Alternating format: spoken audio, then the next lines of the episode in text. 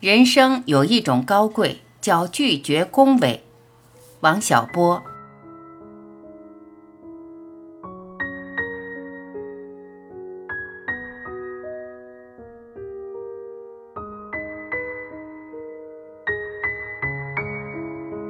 在美国时，常看笑星考斯比的节目。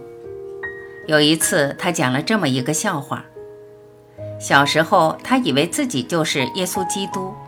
这是因为每次他一人在家时，就要像一切小鬼一样，把屋里闹得一团糟。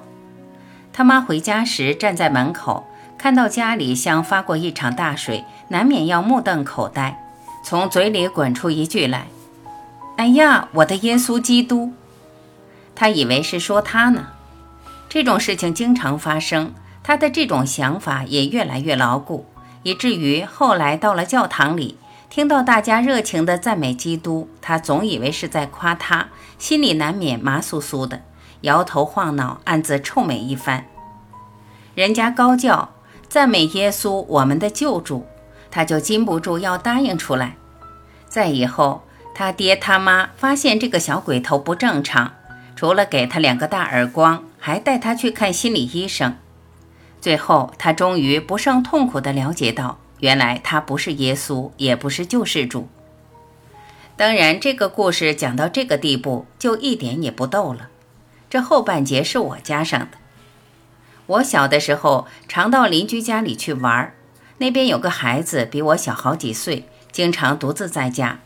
他不乱折腾，总是安安静静跪在一个方凳上听五斗柜上一个匣子。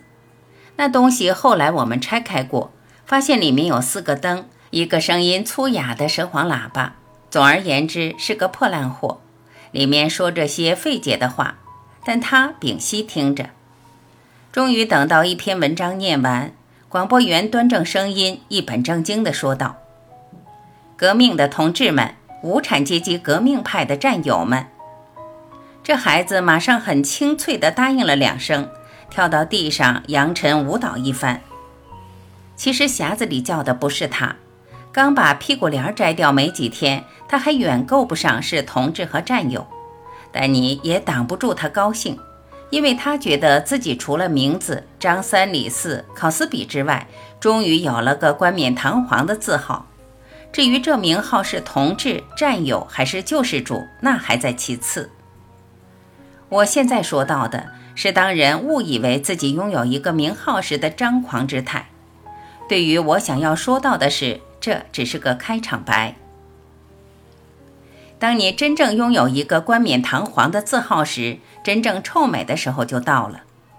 有一个时期，匣子里总在称赞革命小将，说他们最敢闯，最有造反精神。所有岁数不大、当得起那个“小”字的人，在臭美之余，还想做点什么，就拥到学校里去打老师。在我们学校里，小将们不光打了老师。把老师的爹妈都打了，这对老夫妇不胜羞辱，就上吊自杀了。打老师的事与我无关，但我以为这是极可耻的事。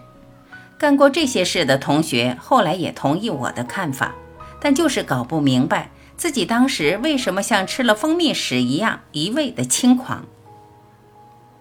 国外的文献上对这些事有种解释。说当时的青春期少男少女穿身旧军装到大街上挥舞皮带是性的象征，但我觉得这种解释是不对的。我的同龄人还不至于从性这方面来考虑问题。小将的时期很快就结束了，随后是工人阶级领导一切的时期。学校里有了工人师傅，这些师傅和过去见到的工人师傅不大一样。多少都有点晕晕乎乎、五迷三道，虽然不像革命小将那么疯狂，但也远不能说是正常的。然后就是三支两军时期，到处都有军代表。当时的军代表里肯定也有头脑清楚、办事稳重的人，但我没有见到过。最后，年轻人都被派往农村，接受贫下中农的再教育，学习后者的优秀品质。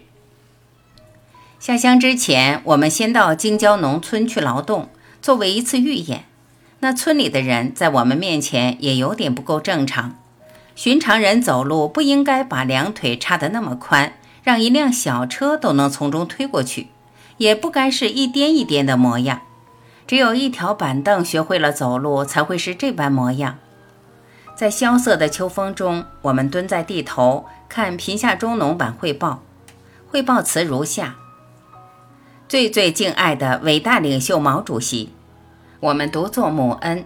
今天下午的活是领着小学生们碾芝麻。报告完毕。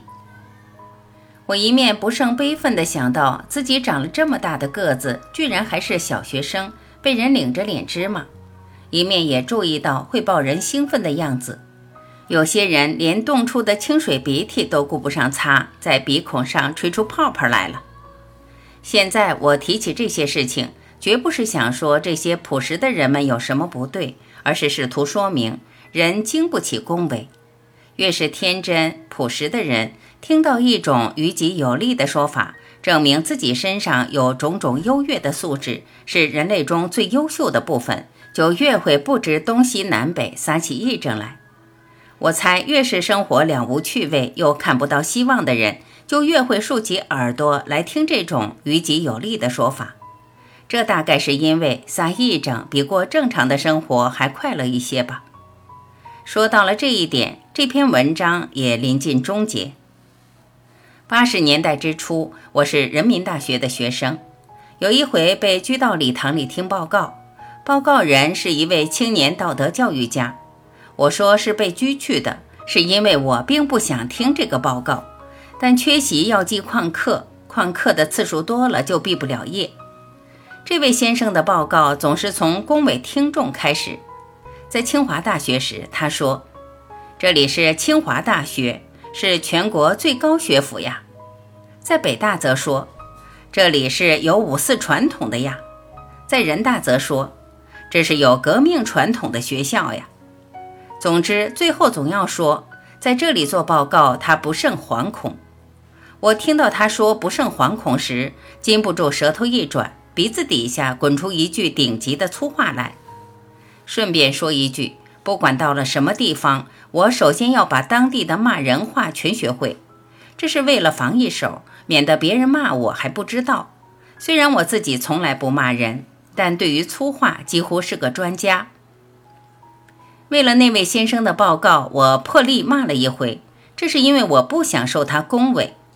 平心而论，恭维人所在的学校是种礼貌，但人们所在的民族、文化、社会阶层乃至性别上编造种种不切实际的说法，那才叫做险恶的煽动。因为他的用意是煽动一种议政的大流行，以便从中渔利。人家恭维我一句，我就骂起来，这是因为。从内心深处，我知道，我也是经不起恭维的。